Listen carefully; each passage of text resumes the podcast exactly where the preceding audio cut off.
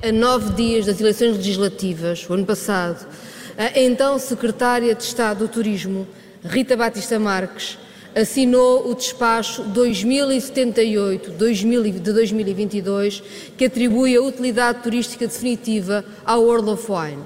Este é um despacho assinado pela então Secretária de Estado do Turismo, Rita Marques, que atribui uma condição à empresa World of Wine que lhe permite ter benefícios fiscais pelo menos até 2025. Estamos a falar de uma intervenção direta da ex-governante para permitir à empresa que agora anunciou a sua contratação ter acesso a benefícios fiscais. Eu registro que o Sr. Primeiro-Ministro, como eu, acha que esta contratação e a atitude da ex-secretária de Estado é absolutamente contra a lei, tem toda a razão e não posso cobrar ao Governo o que faz agora quem já não é secretário de Estado. Seguramente a Justiça terá de tomar decisões e nós também poderemos tomar decisões sobre o regime. Mas há uma questão política: é que existe mesmo um despacho assinado a nove dias das eleições por alguém que mal sai do governo vai para a empresa e que dá benefícios fiscais. Portanto, a minha pergunta é se o governo não precisa de reavaliar este despacho e se não precisa de o anular ou pelo menos de o suspender. Catarina Martins a voltar ao assunto a Rita Marques e a, desafiar o governo a anular esse despacho que atribui o estatuto de utilidade turística à World of Wine, esse quarteirão cultural no Porto. Bom, sobre o fundo da questão, eu já tinha a oportunidade de dizer, já disse ao Sr. Deputado André Ventura, repito, não tenho, enfim, há sempre uma, uns 0,1% de dúvidas, mas da minha análise, obviamente, é ilegal a situação em que se encontra a doutora Rita Marques. Ponto. Daí retiro outra, não retiro a conclusão que o Governo seja, deva sequer anular ou revogar um despacho de reconhecimento da utilidade turística que resulta de um processo de avaliação administrativa pela entidade competente e que verifica que um determinado estabelecimento preenche as condições para ter utilidade, utilidade turística. Não é o facto da Secretária de Estado, um ano depois, ter cometido uma ilegalidade que se altera a realidade de facto. Aquele estabelecimento tem utilidade turística. Eu chamo, aliás, a atenção ao seguinte: não é o despacho que é ilegal. O que é ilegal é a doutora Rita Marques ter ido trabalhar para a empresa depois de ter feito esse despacho. E, portanto, eu não vou agir nem sobre o despacho, nem sobre a empresa, aquilo, sobre, relativamente a essa matéria, aquilo que, eventualmente, as entidades competentes poderão fazer é, se houver razão para esse efeito, agir sobre a doutora Rita Marques. Agora, a legalidade do ato, esse não é, não, nunca ninguém o discutiu até agora. Eu, pelo menos, não conheço nenhum motivo para que se considere ilegal esse ato. A prática desse ato é que tornou ilegal a doutora Rita Marques para a empresa. Muito obrigado. António Costa, a afastar mais uma vez essa anulação do despacho do Instituto de Utilidade Turística, diz que as únicas consequências a tirar terão que ser entre a Justiça e a Rita Marques. Não discuti consigo a legalidade do despacho. Concordo consigo, o despacho na altura não era ilegal e ilegal é o que faz agora a ex-secretária de Estado.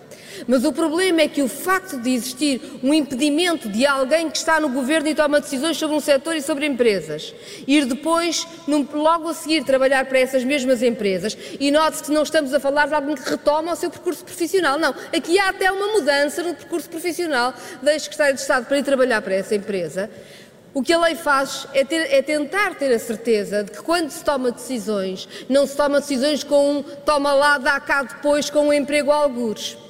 E o problema não é saber se o despacho é ilegal, o problema é se ele não deve ser reavaliado à luz do risco de, de, de, de ter sido tomada a decisão, não tendo em conta o interesse público, mas tendo em conta o interesse pessoal. Mais, Há notícias, eu não verifiquei, o Sr. Primeiro-Ministro poderá dizer-me se é assim ou não, que este grupo económico terá recebido de fundos vários, fundos públicos vários, 30 milhões de euros no tempo de mandato da ex-secretária de Estado Rita Marques.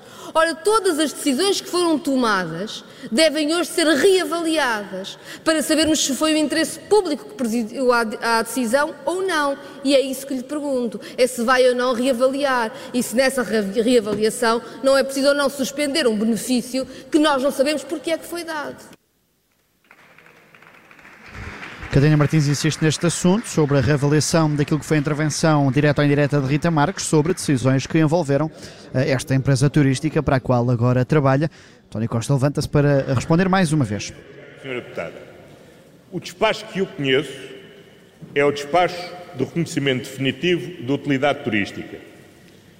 Se a Senhora Deputada diz, bom, vale a pena voltar a ler, o, rever o processo, para verificar se da leitura do processo resulta alguma suspeição que o Instituto de Turismo fez aquela avaliação em virtude da expectativa que a Secretária de Estado tinha de um ano depois poder vir a ser administradora daquele grupo, eu acho que não há problema nenhum em fazermos essa revisão. A pergunta era se vamos revogar esse espaço.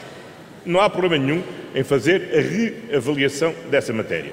Chama a atenção da Sra. Deputada que, se se verificou essa situação, que até agora eu não conheço nenhum indício que se tenha verificado, da existência de um toma lá da cá, então a matéria configura-se mesmo de outra natureza. E da violação da lei de que estamos a falar não é da lei que temos estado a falar até agora, é de uma outra. E sobre essa outra há entidades competentes. Eu digo-lhe, não tenho nenhum indício dessa matéria e devo-lhe dizer que até acho inverosímil que assim fosse, tendo em conta as circunstâncias que mais ou menos todos conhecemos, que levaram à saída da doutora Rita Marques do Governo e que seguramente se tornava bastante imprevisível à data da aprovação desse despacho, que nestes dias de janeiro de 2022, 23, viesse a sair do Governo. Mas, enfim, aí não me meto, não sei, não, não posso saber. Agora, se a questão que coloca é, vão lá verificar outra vez se aquele, aquele estabelecimento merece mesmo utilidade turística. Com certeza, não me custa nada voltar a fazer, a solicitar ao Sr. Ministro da Economia do Mar que o novo Secretário de Estado proceda à reavaliação em função da factualidade apurada pelo Instituto de Turismo. Muito obrigado.